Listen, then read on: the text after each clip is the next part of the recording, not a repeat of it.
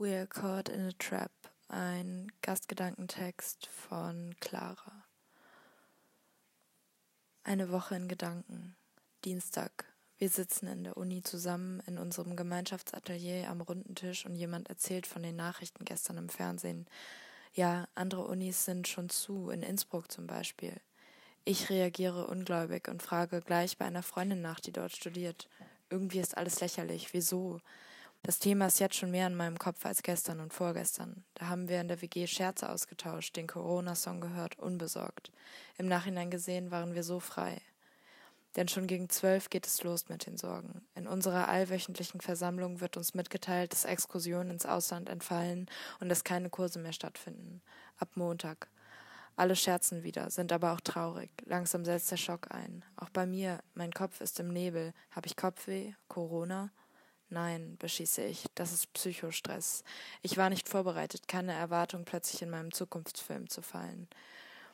Wir haben noch einen Tag Uni, wie immer, nur dass es dieses eine Thema gibt. Immer noch scherzhaft, aber schon ein bisschen interessiert. Vielleicht eine spannende Zeit, eine gute Möglichkeit, meint unsere Professorin. Viel Zeit zu arbeiten, frei in unseren Ateliers. Wir kommen heim und sind voll im Thema. Ständig gibt's neue Mails. Jetzt doch keine Uni mehr morgen. Alles endet jetzt. Aber für uns scheint's okay. Wir haben uns, unsere Räume und die Kreativität. Bling. Wieder eine Mail. Alles wird geschlossen. Kein Zugang zu den Uniräumen, kein Platz, keine Arbeit in den Ateliers. Wow. Wir sitzen erstmal vom Handy und schauen uns an. Jetzt wehren wir uns. Wir verstehen's nicht, wollen das nicht und auch nicht verstehen. Wir wollen nicht einen Monat lang zu Hause sitzen und die Panik in uns aufsteigen fühlen. Wir schreiben unseren Kommilitonen, unserer Professoren, wir wollen sogar der Rektorin unsere Meinung zur strikten Unischließung zukommen lassen. Aber das wird nichts. Alle machen's so, ist die Antwort auf unsere Bitte, doch wenigstens freiwillig die Räume nutzen zu dürfen. Alle Unis machen das. Zufrieden bin ich nicht. Mit meiner Mitbewohnerin diskutiere ich, wir informieren uns. Was glauben wir? Wen wollen wir schützen? Wofür sollen wir uns fürchten? Der Abend endet surreal. Wir tanzen zu Sarah Connors Vincent, ekstatisch, umgedichtet. Es ist nur Corona und da hilft keine Medizin. Wir wissen nicht, was wir glauben sollen, schreien, lachen uns die Ungewissheit weg. Mittwoch, keine Uni, was passiert? Wir lassen den Tag verstreichen. Neue Mails kommen und gehen. Wie lange können wir das noch machen? Fassungslos zieht der Tag an uns vorbei. Wir kochen die Sachen vom kleinen Hamsterkauf von gestern, das fanden wir schon lustig. Wir kaufen einen Hamster und draus wurde nur der sowieso nötige Wocheneinkauf. Tasche gerissen. Donnerstag. Letzte Chance, mit dem Auto Sachen aus dem Uni-Atelier zu holen. Wir machen uns auf den Weg und das Wetter lacht über uns. Die Sonne wärmt meinen Arm, mit dem ich meine zwei Kisten durch die halbe Uni schleppe. Wir treffen eine Kommilitonin. Sie scheint traurig, allein. Sie hat recht.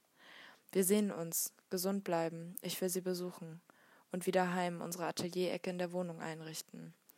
Die Sonnenstrahlen helfen und wir bleiben positiver. Sunny findet, das Leben ist schön. Ich bin sauer, traurig, unentspannt, durcheinander. Wie geht es weiter? Ich sehe kein Ziel vor Augen, kein festgesetztes Ende. Meine Motivation sinkt.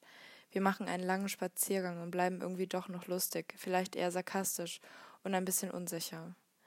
Freitag. Sunny fährt früh morgens heim. Jetzt kann ich kreativer werden. Ich habe so viel Zeit für mich und freue mich eigentlich. Ich male und zeichne. Das Internet lenkt mich ab. Yoga hilft und Laufen. Da kann ich die Welt um mich und das einzige Thema, das alle beschäftigt, loslassen. Kurz aussteigen aus dem Zug, der in meinem Kopf auf eine Wand zufährt. Ich weiß nicht, was vor der Wand ist, wer im Zug sitzt, ob er durch eine Wand kommt. Ich esse zu viel, ständig Stress im Kopf, kein Tagesrhythmus. Mein Mitbewohner teilt mir die neuesten Zahlen, Nachrichten, Infos mit. Jetzt weiß ich mehr. Ich glaube, ich weiß zu viel. Ich tausche mich mit allen Freunden aus. Mein Bruder hat keine Schule mehr. Ich warte auf die Internetüberlastung. Ich schaue einen schönen Film, er lenkt mich total ab. Danach kann ich nicht schlafen. Ich lese und bin zu lang wach. Samstag. Ich wache spät auf, egal, kein Tagesrhythmus, Corona und so. Mein Mitbewohner ist zu Hause, er muss nicht mehr arbeiten. Österreich schließt alle Restaurants, zumindest am Abend. Woher soll das Geld kommen? Jetzt machen wohl wirklich alle Hamsterkäufe. Kanzler Kurz versichert zu, dass es trotzdem immer was geben wird. Und danke, liebe Österreicherinnen und Österreicher, wir werden ein Team Österreich. Ich weiß nicht und frage mich, was in Deutschland los ist. Aber da scheint es noch harmlos. Italien lässt die Österreicher zittern. Jetzt fährt mein Mitbewohner auch nach Hause. Urlaub, Zwangsurlaub. Notfallpakete werden geschnürt, es geht los. Dann bin ich ganz allein. Ich mag's und tanze zu Elvis Presleys Suspicious Mind. Ich spüre die Freiheit, zumindest in den eigenen vier Wänden. We're caught in a trap because I love you too much, baby.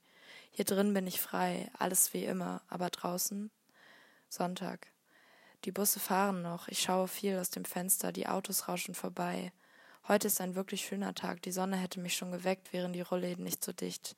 Innen- und Außenwelt. Es setzen sich Grenzen. Ich liege drinnen in der Sonne von draußen und spüre mich selbst. So viel wie in den letzten Tagen war ich selten am Handy. Auch der Laptop ist durchgängig an. Videos, Filme, Nachrichten, soziale Medien lenken mich ab oder bringen mich auf den neuesten Stand. Ich bin verwirrt, denke und denke, backe Kuchen und koche. Sonne genießen, Natur, Normalität. Gerade bin ich entspannt, ein bisschen in mein Buch eingesunken, da weckt mich ein Instagram-Post. Deutschland macht die Grenzen zu. Ich will mehr wissen, stimmt das? Welcher Quelle vertraue ich? Ab wann passieren Dinge? Was kann ich machen? Fragen und eine kleine Panik steigt in mir auf. Ich glaube, ich will doch heim. Montag. Mittlerweile bin ich zu Hause in Deutschland. Gestern Abend bin ich überstürzt aufgebrochen, Kühlschrank geleert, Mahlsachen gepackt und in den Zug gestiegen, der noch fuhr. Mir geht es gut und meiner Familie auch. Ich bin froh. Doch die Gedanken im Kopf bleiben und die Liedzeile, die ich vor mich hin singe, We're caught in a trap. Der Text stammt aus meinem Tagebuch.